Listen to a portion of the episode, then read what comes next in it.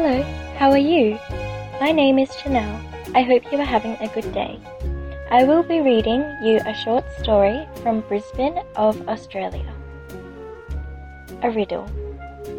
Hello, I am a word. I have three letters.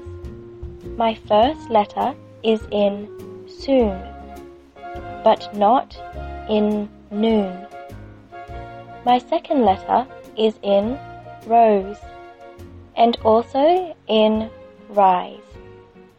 My third letter is not in pencil, but in paper. My whole word is a place where there is a lot of water.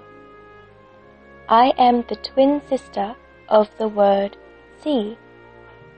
Who am I? Thank you so much to you, Chanel, for reading the story so clearly and slowly. Thank you. And just let's have a look at some of the words. One of them is letter. Letter. I love receiving letters from you. Letter 这个字呢，它有几个意思。一个意思是它是信，receiving letters, writing letters。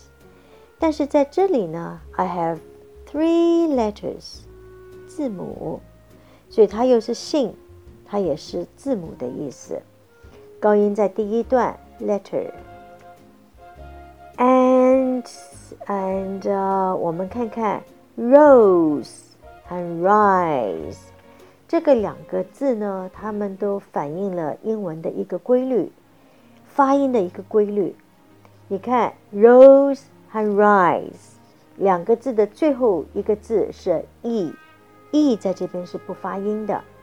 e 的前面它是 s，s 是一个子音。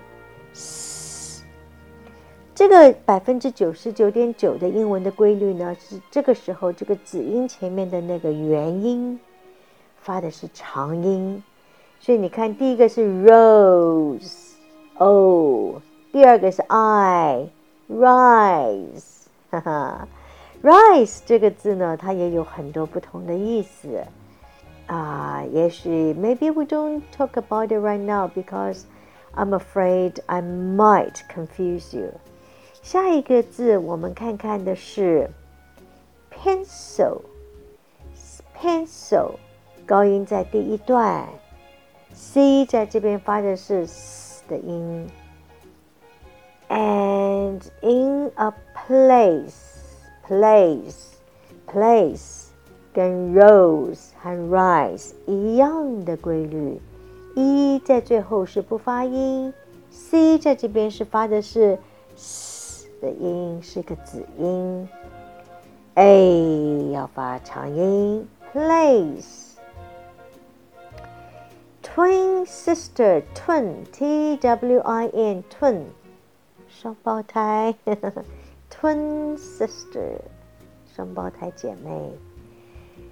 Okay, riddle, R I D D L E, riddle，高音在第一段，谜，riddle。Some people love riddle. I'm not so good at riddle. So I hope you enjoy the story. See you tomorrow. Bye.